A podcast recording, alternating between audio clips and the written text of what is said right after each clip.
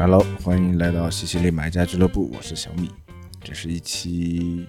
单人节目，也是我们栏目的第一期单人节目。有的朋友可能知道啊，前段时间我去了一趟新疆，然后现在回来之后呢，我希望把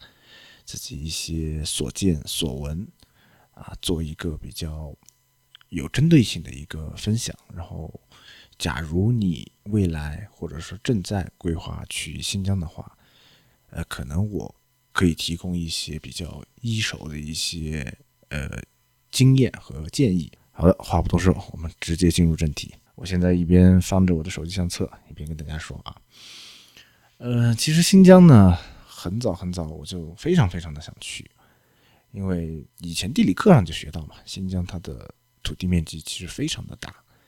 它占了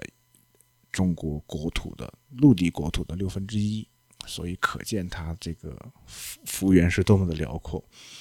然后在地理课本里，其实我们也学到，就是新疆的地形可以概括为三山夹两盆。那什么意思呢？就是说有三座山，分别是呈东西向的排布啊。大家可以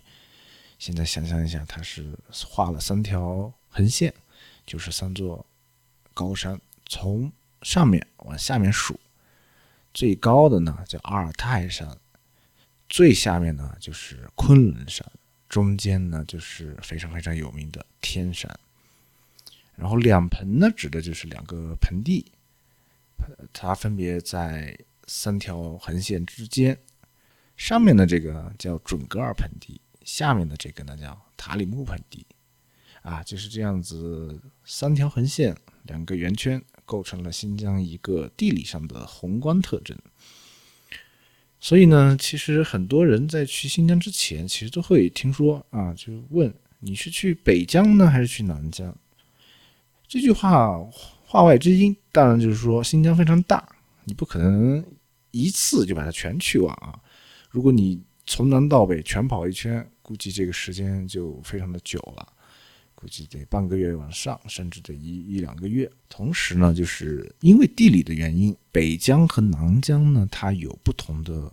特征。其实也非常好理解哈，就是北边呢，它就呃纬度偏高，同时呢会比较潮湿一些，因为它能够接收到来自大西洋的暖湿气流。南边呢就相对因为山脉的阻隔，就相对干燥一些。它也就呈现出了两种非常极端的这个地理的特征，就是北边会湿润一些，南边就会干燥一些。比较幸运啊，这次新疆之行虽然比较短，但是呢，还是嗯从北到南都有所涉猎，而且就是我比较想去的地方，其实都去到了，然后想要看到的景色都看到，想要吃的东西 都吃到了，所以这次我觉得还蛮不错。我的这个行程安排其实也。可以分享给大家，就是大概一个七天的一个周期，然后呢，你可以从伊犁到喀什，然后把我觉得新疆比较精华的东西都能够领略到。嗯，现在呢，我们就从第一天开始吧。第一站是到了伊宁，伊宁是伊犁哈萨克族自治州的州府。然后呢，它是属于北疆的南边，就伊犁，你再往南呢，很快你就要翻越天山，然后就到达南疆了。这个也是我未来的一个路线，就是我从北往南走。嗯，在去之前，其实我还做了一些功课，就是我在我第一任务肯定就是在收拾行李箱的时候，我就不知道我该带什么衣服，然后呢，我就小红书上翻了一下，其实。呃，众说纷纭，或者说是他们给出的建议，我觉得都不是太有参考性，因为可能我们去的地方不一样，然后他们发布的时间跟他们真正旅游的时间可能会有一个时间差，这可能就带来一个温度差。呃，最后呢，我还是以这个夏季，呃，短短衣短裤为主。呃，果然去到之后发现，其实体感温度是非常热的，哪怕我到呃伊宁之后，它是一个。已经到了晚上了，但是它的体感温度可能还是在三十度左右，还是一个比较热的温度。呃，可以想象，如果你继续再往南走，这个温度只会高不会低。呃，所以如果你选择在七八月这种盛夏去，那我的建议，哪怕我现在回来之后回头看，我觉得还是应该以清凉的、透气的，嗯，这种衣物为主。呃，保暖的衣物再根据你的行程来添加。刚才也说到了，就是到了伊宁之后是晚上，但是飞机降落的时候就让我感到非常震撼。可能已经九点十点，但是天非常的亮，呃，符合我记忆中大概四点多那样的太阳的感觉。其实也合理啊，伊犁其实跟就是我们的首都。它中间其实会有差不多三个小时的时差，那边真正日落的话，可能得要十一点、十一点、十一点之后天才会黑下来。早上日出的时间其实又跟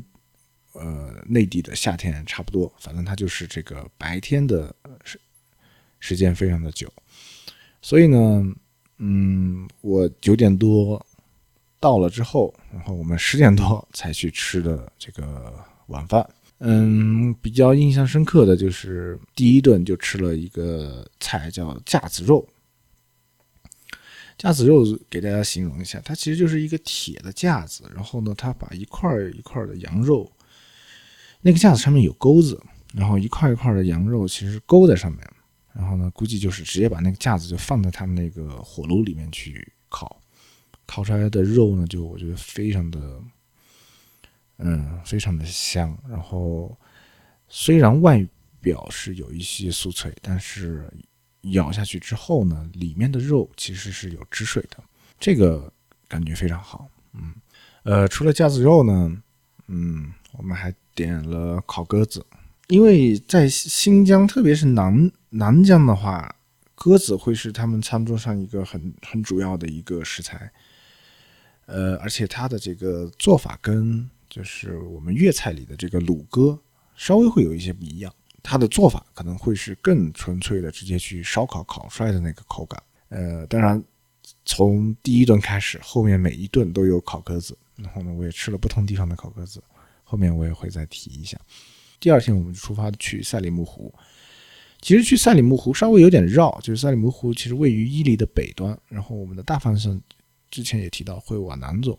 所以我们其实是往北绕了一些，然后专门去了赛里木湖景区。呃，赛里木湖过去其实很很快，就是路上也没有什么 bug。在新疆有一个很很有意思的现象，就是大家都不喜欢办理这个 ETC。然后我们过去的高速路口，这就导致每一个收费站前面就是 ETC 那个通道都没有车走，几乎没有车走。然后像人工的通道最右端的那两个。基本上都是排队都得排二十车甚至三十车以上，然后我也问了我们随行的导游，因为他就是伊犁本地人，他说，呃，本地人可能会有这样的一个想法，就是他觉得，呃，他把这个钱存在这个车的这个卡上，可能会被人刷走，索性呢他们就不办这个东西，所以呢就导致我们看到了很多的本地车其实都是在这个排队的主力。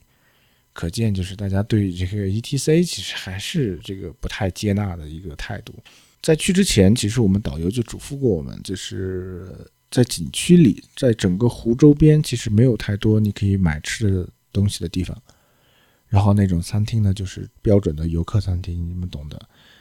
呃，好吃而且价格贵。所以我们在去之前呢，就因为我们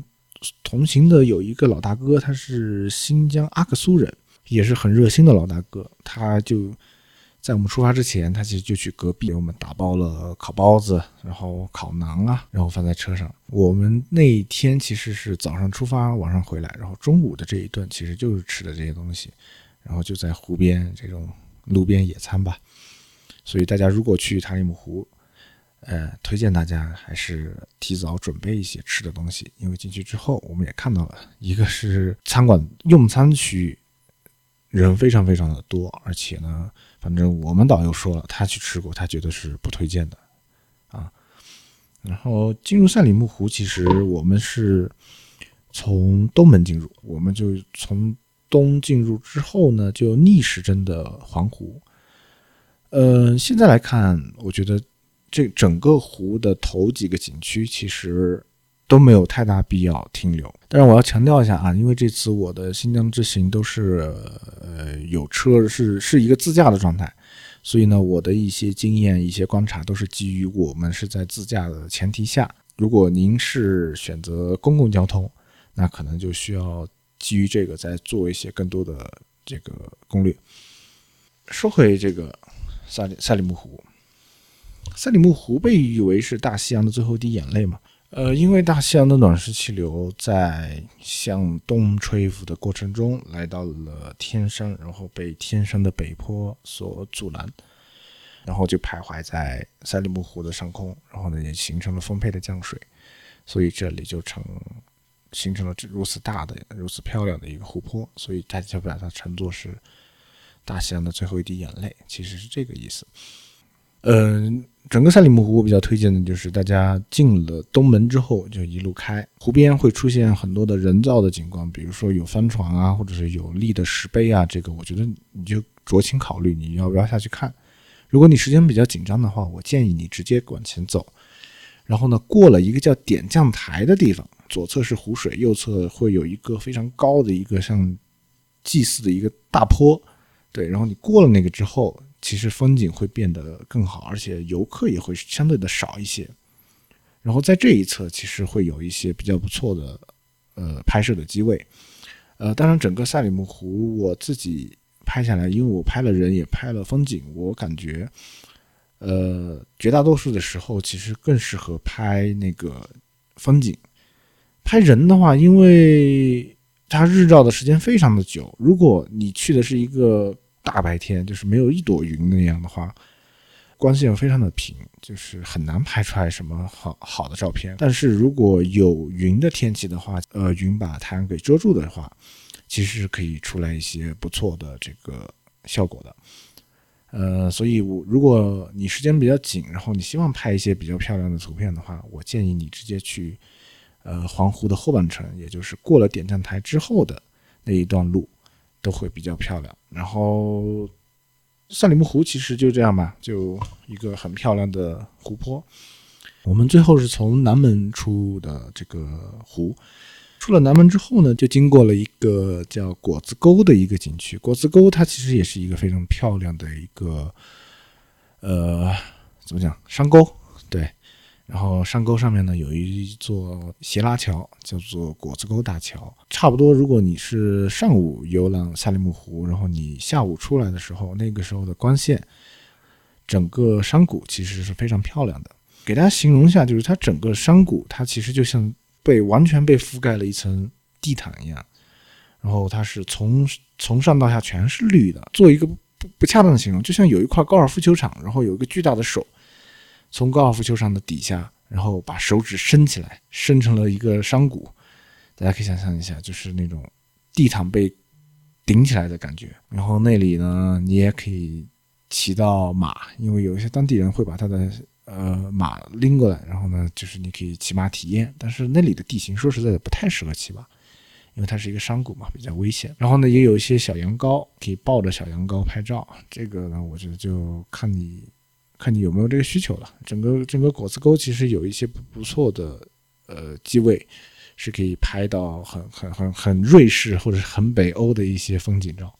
啊，人人人像照其实也很好拍，就是那边因为景色确实非常漂亮。回伊宁城的时候还去了一个薰衣草庄园，它就是说实在那个景。那个景点非常不推荐，我也不知道为什么会安排进来。它其实就是一个呃薰衣草田，然后前面呢，它就修建了一个有又有呃这种博物馆，然后又有这个周边售卖的一个人造景区，竟然还收门票，我是非常不理解。进去之后就是景色也非常一般，可能我们去的时候不是薰衣草的季节啊，就反正就是一个大大农田。所以大家这个可以完全避开，大家不用去啊，直接回伊宁就行了。又到了晚饭时间啊，这次再次吃到了架子肉，再次吃到了烤鸽子，非常心满意足的一餐。第二天我们就出发去那拉提。那拉提它是一个草原，在去新疆之前，我问过我朋友，伊犁到喀什这条线有哪个地方是必去的，他就说那拉提。果然去了之后，我发现他的这个说法也是非常非常正确。嗯，那拉提就是果子沟那个高尔夫那个那那个那个绿草绿草地毯的一个究极放大版，就它你眼睛可以看到的所有地方都是那样子的绿草的地毯，真的太漂亮了。然后从伊犁开车过去，大概要三四个小时吧，我记不太清了。但是那条路其实非常好走，然后也是一个高速。进入那拉提之前，也是这个导游也跟我们说，就是进去进去到草原里就没什么可吃的了。然后呢，我们在进入那拉提之前，我们先到你下了高速，在进入那拉提之前，那拉提景区之前，你会路过一个镇子。在那个镇子呢，其实你如果是自驾进去的话，其实你可以在那个镇子上加油。但是我们那天，我看见那个加油站也是排起了巨长的队，大概有五十个车左右，就是都在排队等着加油。而且，呃，我听导游说，就是新疆的加油站其实经常会油加没了。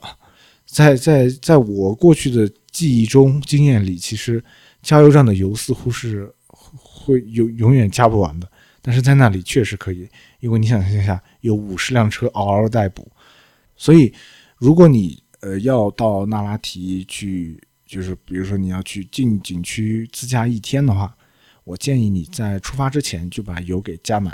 这样的话你就不用去那个 加油站里排大队啊，真的很非常浪费时间。然后第二个点就是，如果你选择自驾进那拉提景区。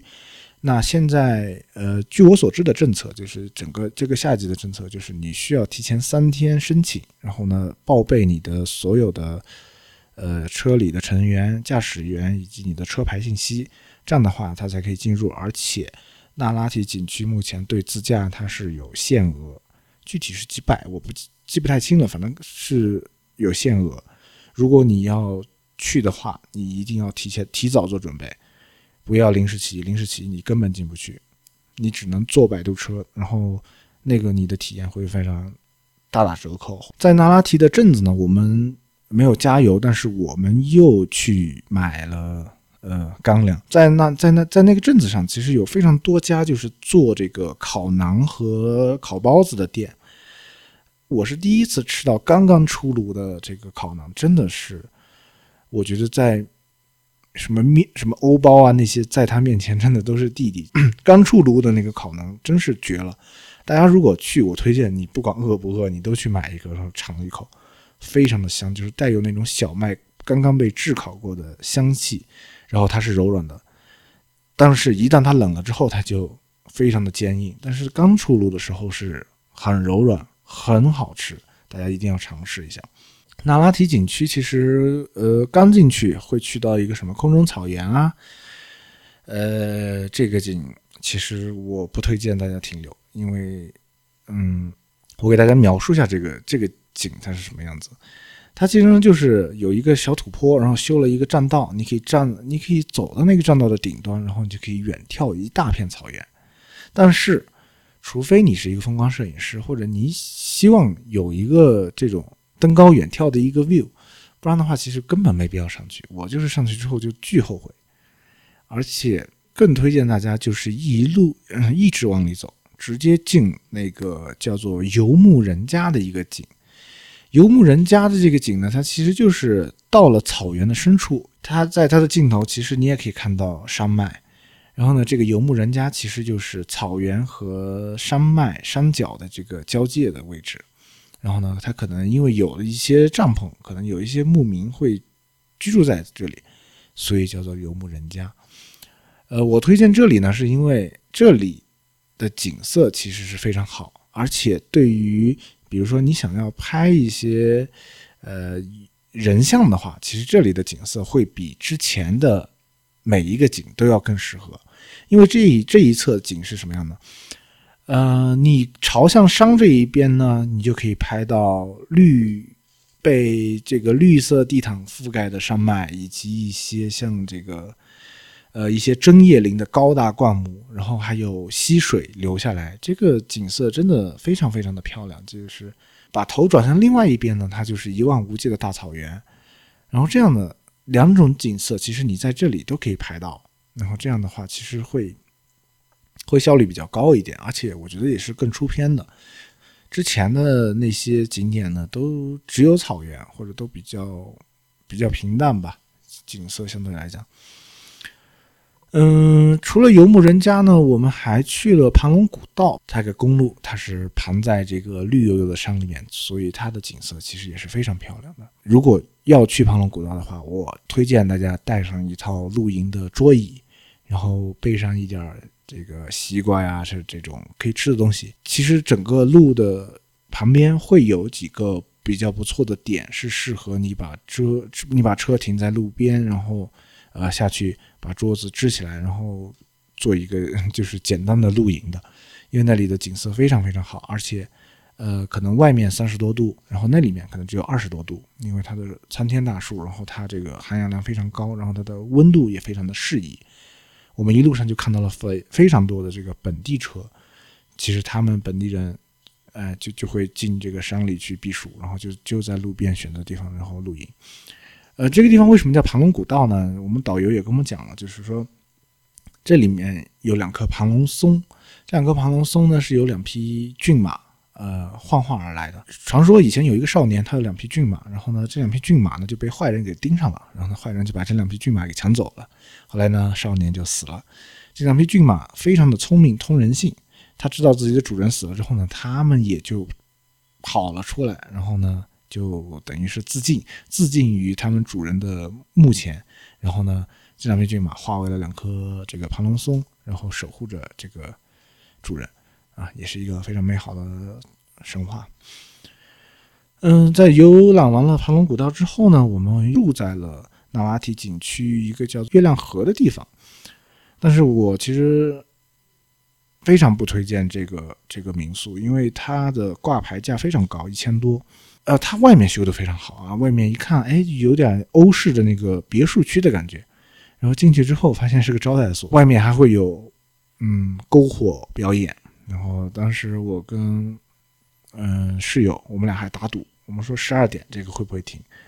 果然十一点五十，唱完了最后一首歌之后，那个篝火晚会结束了。在月亮河住了一晚之后，我们即将翻越天山。同时也意味着我们已经离开了伊犁，我们下下一站呢将会进入呃，我们下一个目的地会是那个阿克苏。当然，在阿克苏去到阿克苏的路上呢，我们会经过非常有名的巴音布鲁克，还有库车。大家如果看过韩寒的那个电影《飞驰人生》，那部电影是在巴音布鲁克的取的景。呃，在去之前，其实我们也纠结过去不去巴音布鲁克，后来没去，主要是因为两点。第一，那个导游跟我们讲了，那边的夏季，因为它是湿地，然后有湖水，有有河水、河流嘛，呃，蚊虫非常的多，就是你张嘴可以吃一吃一嘴蚊子，那那那么那么一个情况。然后第二呢，就是巴音布鲁克，它比较有名的就是它那个弯曲的河道嘛。那大家如果看图片的话，就可以发现。呃，它的那个景其实你是要航拍出来会比较好看，但如果你是从地面过去的话，其实很难拍到很壮观的景色。如果你就为了拍这样一个照片然后进去的话，我我们都觉得嗯不太值，因为进去之后要花费一天的时间。我们最后的选择就我们直接到库车，早上六点六点半出发。然后呢，沿着非常非常有名的独库公路，独库公路呢也叫二幺七国道，然后呢也是久负盛名啊，都说是中国最美的公路啊，巴拉巴拉。呃，但是呢，大家都要注意，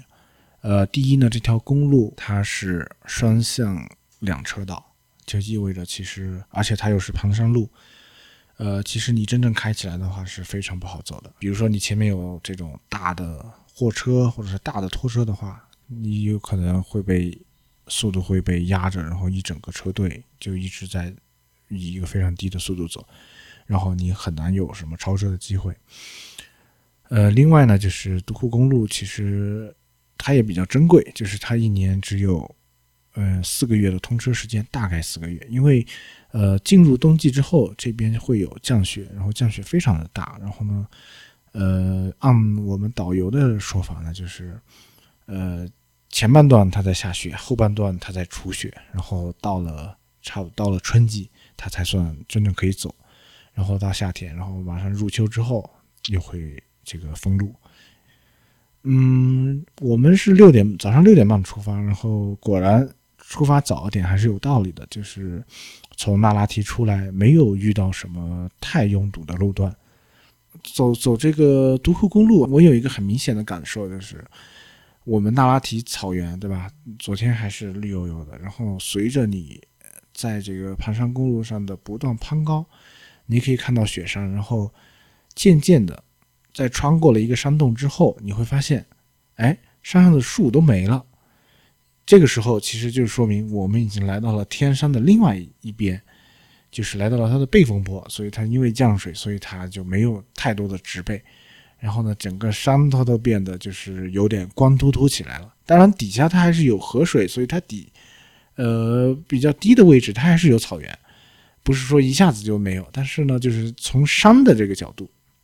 就你看两边的山，之前可能都是绿草覆盖的山，然后这边呢可能就岩石都露了出来，然后只有比较低的位置会有一些草原，呃。继续再往南走，当然就越来越干燥，越来越干燥。你肉眼可见的干燥，当然你的体感各种都会告诉你，比如你的嘴唇会开始发干，你的身体会开始感觉到缺水。所以，如果你选择自驾，你的车里一定要备足够的水。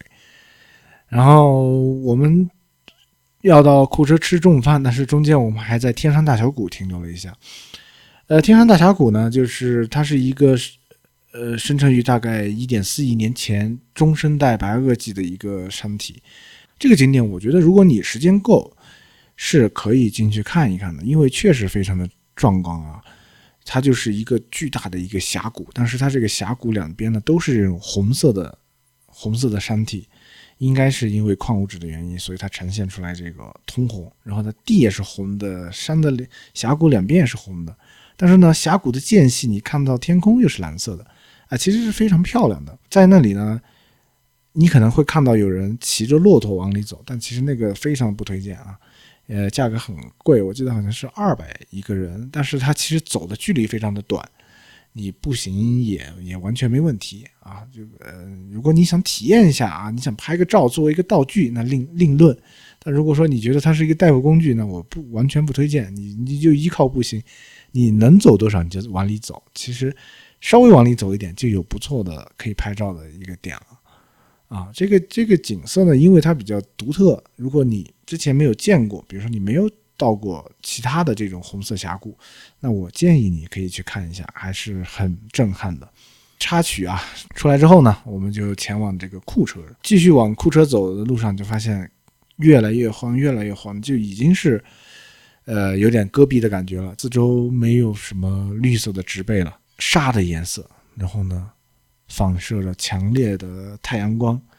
让你睁不开眼睛啊！已经是这样的一个景色了。我们到库车吃吃中饭嘛，然后落座之后呢，就听其他人聊天啊，就可能大家觉得说，哎，库车有名是因为库车出美女啊，你懂的，就是中年男人们在饭桌上他们会聊这样子东西。但是库车它其实，在呃历史上来讲，以前这里存在过一个国家叫龟兹古国，然后它其实就是以库车为中心，然后呢东边它有个地方叫轮台，这个轮台呢就是轮胎的轮，然后台是这个这个电视台的台，就是比如说边塞诗人岑参，他就有很多歌里很多的诗词里就提到轮台这个地方，比如说白雪歌送武判官武判官归京，里面就有叫轮台东门送君去，去是雪满天山路，其实轮台就是指的这里，因为那个时候嗯。呃，岑参边塞诗人嘛，他经常送一些友人们出边塞。这里我们所所处的轮台就已经是边塞了。哎，这一瞬间你会感觉到那种历史和现在的一个交汇啊，就轮台就在我们的旁边，然后这里库车又是以前一个古国的中心，哎，这种感觉真的非常的奇妙。出了轮台之后呢，我们就前往阿克苏，然后呢，呃，整个这个这这这个路其实就已经是戈壁公路的那种感觉了。就怎么怎么描述呢？就两边都是荒芜的这个。沙地，然后太阳直接照射着大地。虽然你在车里，你是吹着空调，你温度非常低，但是你肉眼看到的景象，你会觉得非常的热。路很笔直的路，你其实脑子里不知道应该干什么。然后这个时候你就开始胡思乱想。像我就会在想，比如说，嗯，像古代的那些大侠们，对吧？七剑下天山的时候，或者说像这个东邪西毒里，呃，那些大侠们，他们在这样的一个环境里，他们就靠马匹，真的就是靠一些，他们就靠着马匹。然后呢，水源啊什么的，其实可能也不太好找，但是他们就在这样一个不毛之地，然后呢，哎。创造了各种各样的传奇，我觉得真的人的这种生存能力真的是非常让人惊讶。呃，我真的很难想象古代人如何在这种地方生活。他们没有空调，没有没有冷饮，没有没有这个方便的这个储水或者是过净化水的这些东西，他们如何在这样的地方生存？啊，我觉得非常的震惊。阿克苏这个城市，过去我因为我非常喜欢吃阿克苏的苹果，然后这次真的到了阿克苏之后，还挺神奇的。特别进入城区之后，发现这个城市很干净，给人的感觉有点像到了天津或者是到了深圳这样的这个城市来啊，感觉道路啊，然后包括城市的氛围、城建筑都比较的哎。干净整洁，当然你也肉眼可见，就觉得这个城市，呃，好像还挺富有。呃，阿克苏不只有石油，还有各种各样的矿，然后当然它还是新疆最大的棉花生产基地，啊，瞬间肃然起敬啊。然后还有非常多的瓜果，果然这个，呃，经济重镇而不是盖的。在阿克苏呢，其实到的时候已经是晚上了，然后到了去去一家。呃，有点像农家乐的地方吃吃饭，然后这里饭菜确实不错，而且我在这里吃到了我在新疆吃到最好吃的烤鸽子。这个烤鸽子呢，它烤的非常的干啊，就是肉眼可见，它已经是有点像这个完全炸的酥了的鸽子，但是它的肉呢又不是很柴，嗯，它的表皮非常的酥，然后像翅膀啊这些位置呢，它可能就炸的，哎，你可以直接连骨头一块嚼那样的酥脆。但是它的腿啊，它的嗯，这个这个这个割胸肉啊，又非常的这个这个有水，不能不能说充满汁水，但是它不是那种非常非常干干柴的那种口感啊，所以就哎，这个口感非常的好。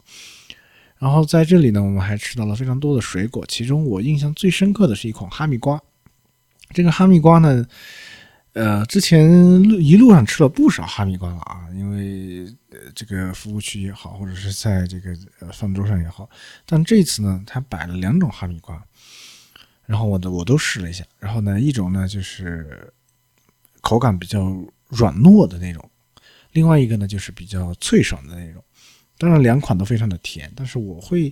更喜欢就是脆爽一点的，因为它的口感不只是脆甜，同时它有一股很。奇妙的香味，然后呢，我正在想说我怎么描述这个奇妙的香味的时候，哎，我看到我桌子对面坐了一个我们同行的朋友，他是来自上海的人，哎，我就觉得，哎，这个香味不正就是大白兔奶糖的香味吗？他们上海冠生园的味道，然后就觉得这个哈密瓜真的是绝了，啊，有一股奶香味的哈密瓜，如果大家去的话，可以。尝试一下，当然品种非常非常的多啊，就新疆的哈密瓜。然后，如果你去了，我推荐你多品尝几种，可能你会找到你喜欢的那样子。你再挑剔的口感，你在新疆都能找到一款心仪的哈密瓜啊。然后那天非常吃的也非常好，然后第二天我们继续前进啊，最终抵达了我们的目的地喀什。喀什这座城市，你在地图上看，你就知道它已经是来到了祖国的差不多是最西端了。我们再往西走，那马上，呃，不是马上，它就是跟阿富汗接壤了，啊，你可以想象，就是喀布尔那个曾经战火连天的地方，嗯，距这里，呃，是如此的近。同时呢，我还想补充一个，就是，嗯，有一本很著名的书叫《追风筝的人》，后来他不是也改编成了这个电影嘛？然后当时，呃，摄制组曾经到。阿富汗实地考察过，但是因为战争的问题，他们没有在那边拍摄。最后，他们其实是零零六年的时候在喀什取的景，因为呃，喀什的古城有一说一呢，真的是非常有特色，就是它的那种古城，就是符合了你对这种西域，嗯，古城的所有幻想。同时呢，它还很有特点的一个地方，就是因为喀什相较于之前我们去到的伊犁，它其实会非常非常的干燥，因为它的水比较少，的这个呃气候也比较干，所以那边的建筑很多都采用这个。呃，泥胚或者是土胚的这种，呃，这种建筑材料，就是就是就是用用用用泥土做成的砖块，然后直接垒成的这个建筑。所以呢，它的表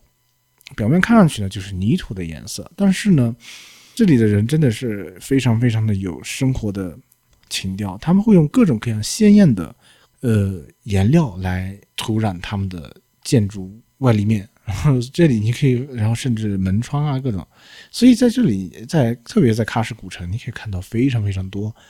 哎，五颜六色、各种各样的蒂芙尼蓝啊，或者是橙色，呃，就芭比粉啊，或者类似于这样的颜色，在他们的建筑上非常的跳跃，但又非常的和谐啊。嗯，我觉得喀什给我印象非常深刻的一个呢，就是足球，像喀什古城，古城的一个中心位置。四舍五入约等于，比如说三里屯北区，嗯，三联周刊、三联书店、三联书店门口那个位置啊，可能不太恰当的，反正就是它在一个交通要道，在一个非常繁华的交通要道，然后它有一块小广场，然后小广场上呢，我据我观察，大概有十五六个，然后三四伙小朋友啊，不同年龄段在那儿踢足球啊。感他们踢得非常开心，虽然没看到就是有球门什么的，看他们可能就是互相的一个争抢，呃，传导，但是他们可以非常开心。然后呢，在有的巷子里，你也可以看到两个小朋友在那互相踢啊，然后可能这个时候会路过一个当地呃呃这个少数民族的一个妇女啊，刚刚可能刚刚买了一些东西要回家，然后这样路过，哎，这个场景还挺让人觉得，哎，这个足球真的是成为他们。生活里的一部分，包括不只是古城啊，在城外，我们在进城的时候，其实穿越了一片他们的居民区。呃，现在其实他们当地居民的这个住宿条件也非常的好啊，就是因为呃各种各样的这个这个帮助，然后呢，他们其实都是那种一幢一幢的这种小洋楼，然后呢，就在那样的一个社区，它其实会有一个很标准的一个人工草的一个足球场，就在路边，就在社区里。哎，我们同行那朋友就感叹说：“你看看人家这这条件，新新疆足球怪不得厉害，是吧？果然，哎，其实未来我们确实可以看到，就是非常多的足球人才正在从新疆走向全国，走向世界。啊，这还是非常令人欣慰的。可能我们未来中国足球确实需要这样的一股力量。嗯，说完了足球呢，其实我想再聊一下在。喀什的一些我觉得不太值得的东西，第一个呢，就是喀什古城里吃的确实是，呃，坦白的讲，是我在新疆这几天里吃过最差的。因为怎么形容呢？它就是一个，因为大家可能追求就是那天到了古城之后，希望可以坐在古城边，然后可以坐在露天的环境下，大家朋友们一起喝一些，然后一起喝一点，然后吃点东西，类似这样子。但是。呃，烤肉啊，各种椒麻鸡啊，其实水平都非常的，嗯，我不知道什么原因啊，反正就是跟之前的那几餐比起来都非，呃，差的有点远啊。如果你想要品尝美食的话，我非常非常的不建议你在喀什古城里的那种，就是类似于酒吧一条街的地方吃。啊，因为全国的酒吧一条街都是一个样子啊，大家懂的。另外一方面呢，我在喀什也吃到了非常非常好吃的手抓饭。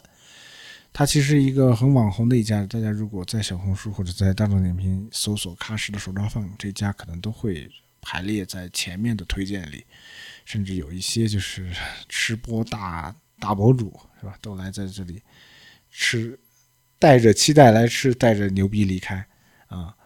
当然，我去吃了之后，我也觉得，哎，真是牛。那天我给大家形容一下啊，就是那天去吃之前，我在酒店已经吃了非常非常饱的早餐了，但是本着说来都来了，因为下午的飞机马上走了，来都来了，那得去尝一尝吧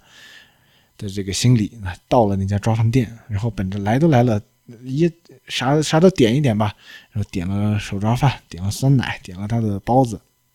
结果，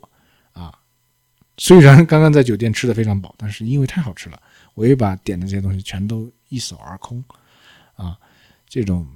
因为怎么讲呢？就是手抓饭这个东西，我觉得会确实是符合绝大多数人的这个口感喜好的，因为它呃不是单一的单一的风味，它是有咸的，但同时呢，它带有这个胡萝卜的甜，然后呢，这个米粒呢，它又是颗粒分明，它又不会显得太烂的那种米。然后呢，浸润着肉汁的香味啊，真的是一绝。同时，它的那个羊肉啊，在放在这个手抓饭上面的羊肉也是非常非常的酥软，然后非常的香啊，没有一丁点羊膻味这东西。我觉得在新疆，羊膻味这个东西是不存在的啊，就反正反正非常非常好吃。同时，我还得必须要夸一句，就是那家手抓饭店的烤馕也是非常的香。它的那个烤馕可能跟我们之前在在在这个北疆的时候买到的那种很大很大的，或者在库车看到非常大的那个馕，它不一样啊。它的这个尺寸可能就跟一个呃披萨，就是一个单人披萨那么大，但是呢，它是嗯会更厚一些，然后同时它也更酥软一些，不是那种呃哪怕呃在摆了一段时间，它还是保持着一些松软的弹性。这个馕也是非常非常的香，而且它价格很便宜，只要一块钱一个，啊！但是我就买了几个，然后到酒店大堂就被朋友们差不多要分分没了。这边这个这种这种软囊呢，它就是会混杂了一些，比如说可能我我怀疑它是掺了一点点像洋葱啊，像呃类似的这种香香料在里面，所以它这个香味是比较混混合的一种香味，同时呢，它也。口感也比较软一些，它不像那种呃大家传统意义上的那个啊，它非常的硬，甚至你你可以拿来呃敲钉子那种，是吧？你必须要泡一下，或者说你需要配着这个呃液体，或者配着配着饮品才能吃。但这个呢，你空口都可以吃掉，真的是嗯非非常非非常好吃。同时呢，我在新疆还解锁了一个新的吃法，因为嗯我们那个导游他是。新疆本地人，他就跟我们讲起来说，他们他们的童年，呃，他们的暑假是呃学校会安排他们去劳动，然后呢，去劳动呢就在田里，他们中午吃什么呢？就是带很多的烤馕去，然后烤馕，它因为那那种馕呢，就是传统意义上的很硬的那个馕嘛，怎么吃呢？他们就是会地里不是有西瓜吗？他们就会把西瓜给切开，然后呢。一口西瓜，一口馕。然后听完之后呢，刚好因为饭桌上也有这两个东西，我就把这两个东西放在一起，然后一起吃。哎，瞬间我就觉得这个这个吃法真的绝了。因为西瓜呢，它的汁水非常的充盈，同时呢，这个馕它又是很干燥，但是它虽然干燥吧，它像一个海绵一样，你只要但凡有一点汁水，它可以瞬间把它锁住。所以呢。呃，我的吃法就是把两个东西同时进入，放在你嘴里去嚼，在嚼的瞬间，那个西瓜的汁水首先被囊给吸收，同时你在在咀嚼的过程中充分的交融，然后那个口感就是囊虽然很硬，但是因为吸收了水分之后，立马就变得很松软了。这个口感有一点点近似于吃那种就日式的面包，或者说是呃。硬一点的蛋糕的口感，但是它又是有西瓜的香味，加上这个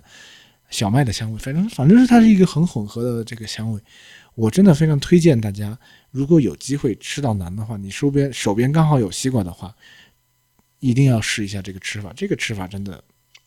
打开了这个新大门之后，每次碰到这两个东西，我都会把它们放在一起吃了。啊，这个也算是跟当地人学到了一种地道的吃法。嗯，再说回喀什。嗯，因为喀什呢，它属于南疆，南疆的，呃，之前也提到了嘛，它在自然环境上有一些差别。同时呢，到了南边，它的这个居民成分里，就是少数民族的比例会上升很多。所以在这里，像那天晚上我们，呃，从这个古城里出来要回酒店，然后我就打开滴滴，然后发现基本叫不到车。第二天我就嗯也问导游，他说因为呃其实很多当地的这个老百姓他出来跑跑这个跑这个网约车的话，可能他嗯不是太能够流利的表达这个普通话，或者他也不是太太能够听得懂你这个内地游客的这个普通话，所以呢可能他工作起来会有一些这个障碍。所以呢，滴滴这个司机的这个注册量相对会低一点。当然，那天晚上因为是在热门景区，又是热门的时段，车打不到，也是也也有其他的原因。但是呢，他说整体上会存在这么一个情况。所以呢，如果你到了喀什，我推荐大家，呃，不用去打什么滴滴了，你就到这个路边，然后就拦那个出租车就行了。啊，当然，那个出租车它跟北京的有一个呃刚好相反，就是北京的它空车是绿色，但那边呢空车是红色，然后有客载客了是绿色。然后呢，司机师傅们可能之前提到嘛，就是语言确实会是有一点点障碍，但是呢，上车之后你可以直接你自己手机导航的那个位置，然后他可以看着地图或者听着这个导航的声音，他能带你去，然后反正都是打表，这其实都没有什么问题，完全没有问题。啊，就是给大家提这样一个醒。嗯，然后到了喀什之后，我们其实喀什这个城市呢，呃，曾经对它是非常非常高的期待，然后也抱有非常多的幻想。但是，呃，来了之后，除了手抓饭，其实我这相较于阿克苏也好，相较于这个伊犁也好，我觉得，呃，没有太多的经验的地方啊，因为。可能确实它已经非常优秀，它已经是一个很很漂亮的一个古城了，它有非常浓郁的这个民族的风格。但是呢，呃，传统上来讲，到喀什旅游，呃，有两个两条线路，一条呢就是去沙漠，去冲沙子、滑沙之类的，这样子就是在沙漠里撒欢的那种；另外一个玩法呢，就是往这个塔城的方向走。塔城这个条线呢，我们也去了，但是没有。呃，没没没有完全走通啊，就是我们到了最后是到了慕士塔格峰，呃，慕士塔格峰，然后前面呢，我们也经过了白沙山和白沙湖这两个点呢。白沙山和白沙湖，它顾名思义，它是一个高。高原的一个湖泊，同时呢，它旁边那个山呢是洁白的沙子，哎，确实视觉冲击力还是很不错的。然后拍拍照什么的也挺挺挺漂亮的。但是我觉得啊，我个人觉得它这个拍出的效果会有一点点跟就比如说像青海湖那样子的感觉，看你喜不喜欢这样的风格。嗯，你再决定去不去，因为嗯，上那个白沙山、白沙湖，它也是那种双向的双向的。二车道的老路也不是很好走，嗯，不是塔格峰呢，被称作是冰川之父啊，因为那里确实孕育着很古老的冰川。但是夏季去呢，其实也没有太多可看的，它就是一个雪山。同时呢，慕士塔格峰，呃，俗一点来讲，它的这个外形，它不像那个其他的一些知名的山川。呃，那么有特点，它还是比较，呃，怎么想，就就就就比较比较比较比较魁梧，比较纵向，比较不是不是那种太凌厉的一个剪影了，反正就是拍照拍出来之后，没有太太太太令人震撼到的感觉。当然，你实际到了之后，你站在山脚底的那个池塘边，然后看到远处的雪山，那瞬间确实是非常震撼。但是，嗯，看你。喜不喜欢？如果，嗯，如果你对冰川啊，对这个雪山不是太感冒的话，其实确实也没有必要跑这么一趟。因为，呃，我我自己我在那那样一个高度下，可能四千米都不到的位置，我其实会有一点，因为因为跑，也也因为我跑，然后拍照到处走，运动量有点大，然后其实会有一点点高反的感觉，就是头会有点点痛，然后会有一点点晕晕的感觉。反正这两个地方，我觉得白沙山和慕士塔格峰都是你去去之前，你可以先多看一看相关的图片啊什么的，你再决定你去不去。呃，不然的话，其实来回确实也得耗费大概一天的时间。最后，最后我觉得还是可以再提一下带可以带那些东西，不带那些东西。嗯，衣服的话，之前也提到了，如果你是这个这个季节啊，七八月份来，那完全就是短衣短裤为主就可以了，清凉呃清凉透气为主。同时呢，如果你怕晒，那防晒衣真的是必备。然后呢，帽子我推荐，嗯，大家戴就是大檐帽，或者说是这个这个渔渔夫帽，这种就是一圈的这个帽檐，它可以尽可能的遮住这个太阳。不然，如果你戴个鸭舌帽的话，你的两侧甚至你的后颈其实都会被晒到。然后防晒真的是非常非常有必要。第一天，我们同行的老大哥他不信邪，然后第二天看他，他已经是就像煮红的虾子一样了。还有另外要推荐带的呢，就是大家可以带一些冷泡茶，如果你喜欢喝茶，然后又在夏天来的话，比如自驾这种，因为因为新疆其实特别是从北往南走。真的是越来越干，你你会不自觉的要喝更多的水，但是你喝白水的话，可能有的人会觉得太太寡淡了。然后这个时候，其实你可以多在这上面花点心思。呃，像我的话，就是我会冷泡呃茶，然后喝一整天。然后而且因为是冷泡，所以你就直接就车里带的矿泉水直接加进去就行了，你也也不需要非要去找热水，其实也蛮方便，而且。也相对来说比较凉爽一点。当然了，如果你想喝热水，你完全不用找，你直接把你这个灌满水之后放在车的挡风玻璃下面，然后太阳马上就把它给加热，这个是毫不夸张。这个，呃，墨镜其实也推荐大家戴，因为在特别如果你开车的话，这边的太阳光线真的非常非常的强烈，而且我因为我没有戴就是戴镀膜的墨镜，我就戴了一个普通的染色的。这个眼镜，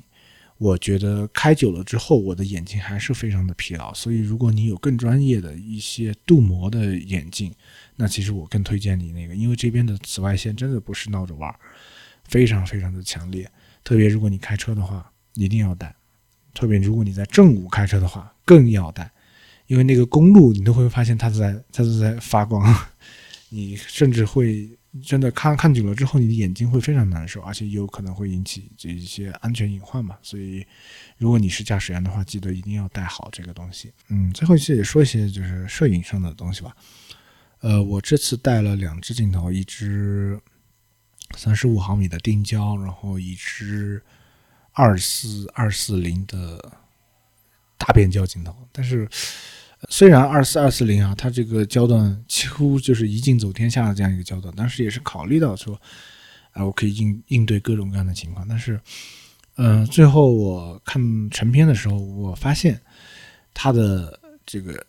解析力和成像的这个质量，其实还是让我不满意。所以，如果你选择到新疆来的话，我非常建议你带上一支长焦镜头，而且带上一支画质不错的长焦镜头，这样才不会浪费你看到的每一幅美景。因为真的，这里的特别在像达拉提啊，像在伊犁这样的地方，你你站在那样的一个地方，你四周全是景，你都不知道要怎么拍了。真的，瞬间你都不知道如何构图。你都不知道如何把它们全都放下来，你只有不停的摁快门，那个瞬间真的，所以你拥有一个画质非常好的长焦镜头真的很有必要。像如果我再去的话，我可能会考虑就是索尼新发布的七零二百 F F 四，因为它也很小巧，而且画质也还不错。当然，你也可以带上呃七零二百二点八，然后甚至是三百定、四百定、五百定、六百定，当然那个就看你看你需不需要了。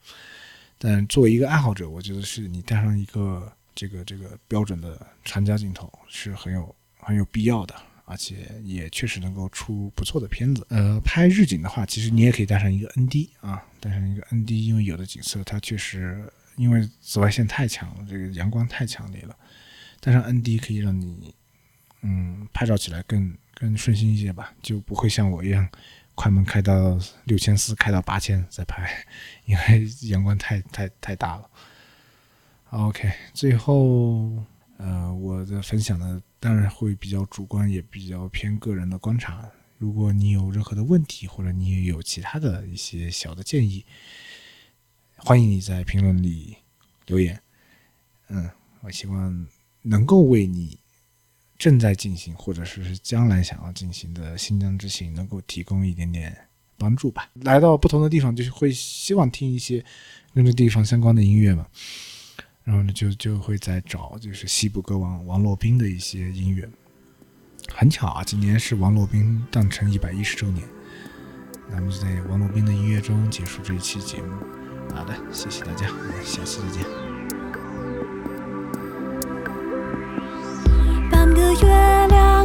上来